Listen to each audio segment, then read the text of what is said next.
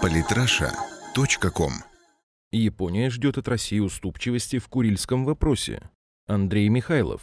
Чем ближе визит Путина в Японию, тем чаще из Токио приходят время от времени какие-то странные новости. Сразу несколько СМИ страны восходящего солнца, среди которых весьма уважаемая газета Никей, Кьода и Иомиури со ссылкой на информированные источники попеременно сообщают, что Япония решила умерить свои аппетиты в территориальном споре и подписать таки с Россией мирный договор, удовлетворившись обещанными ей в 1956 году островами Шикотан и Хабамаи. Затем обязательно появляется уточнение при условии совместного использования Кунашира и Итурупа. Наконец, японский МИД все эти сообщения опровергает и категорически заявляет, что никаких изменений не было, Япония продолжает претендовать на все четыре острова. Что бы все эти странные зигзаги означали? Для того, чтобы ответить на этот вопрос, надо прежде всего немного рассказать об истории вопроса. В ней время от времени путаются даже большие политики, которые нет-нет, да и ляпнут чего-нибудь. Начало оформлению русско-японской морской границы положил Симотский трактат 1855 года, в котором Россия признавала суверенитет Японии над островами Кунашир, Итуруп, Хабамаи и Шикотан. Остальные острова Курильской гряды по документу оставались за Россией, а Сахалин объявлялся совместным владением обеих стран. Назвать Симотский трактат выгодным для России язык не поворачивается. Еще в начале XIX века наша страна считала своими все Курильские острова. К тому же в 60-х годах XIX века Япония была все еще совершенно средневековой страной и не имела своего флота, так что делать ей территориальные подарки было вроде бы не с чего. Но на дворе был февраль 1855 года.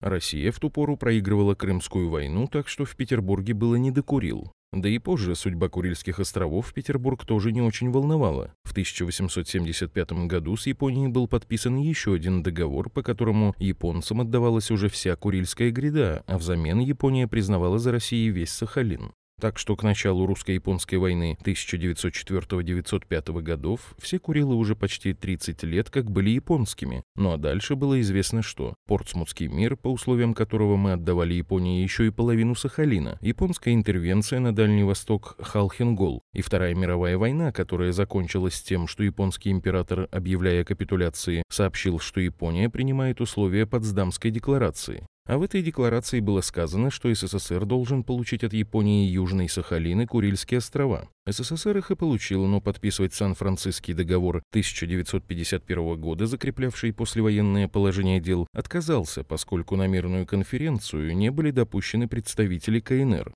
В результате сложилась анекдотическая ситуация. Япония по договору 1951 года отказывалась от суверенитета над Курильскими островами, Южным Сахалином, Тайванем, Пескадорскими и Парасельскими островами, но непонятно в чью пользу. Ситуация уникальная в мировой истории. Впрочем, на этом анекдот не закончился. В 1956 году Хрущев подписал декларацию о прекращении состояния войны с Японией и нормализации отношений, посулив японцам возвращение островов Хабамаи и Шикотан. Тогдашний глава СССР таким пряником пытался переманить Японию, сделав ее нейтральной страной по аналогии с Австрией, но на русский пряник нашелся американский кнут. Хрущев обиделся от обещания передать острова японцам отказался, но прецедент был создан. Японцы по полной использовали просчет советского лидера, который, возможно, сам того не ведая, воскресил своим обещанием призрак Симотского трактата 1855 года. Заодно японская дипломатия получила лазейку и относительно Сан-Франциского договора. В японском МИД стали говорить о том, что да, Япония отказалась от Курильской гряды, но вот четыре южных острова к этой гряде не относятся, и стало быть, требования об их возвращении законны.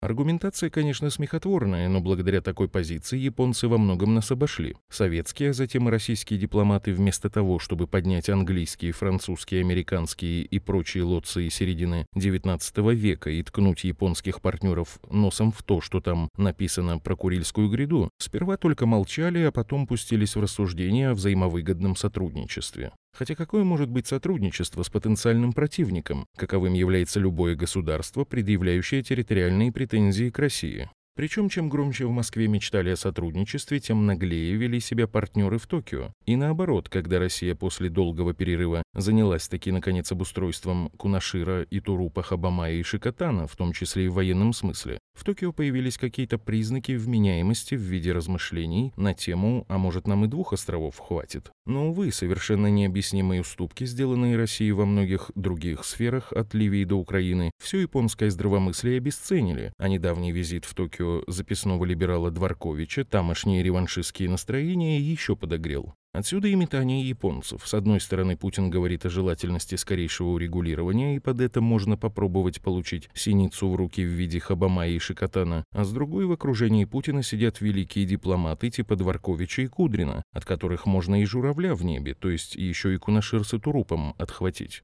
Отсюда и волнение в Токио. Только вот что обидно, в Токио совершенно не волнуются насчет того, что Россия может просто твердо сказать «нет» и просто послать дорогих японских партнеров с их претензиями куда подальше. Такой вариант там просто не рассматривается. К уступчивости России в Японии привыкли. Что ж, жалко разочаровывать, но пора отвыкать.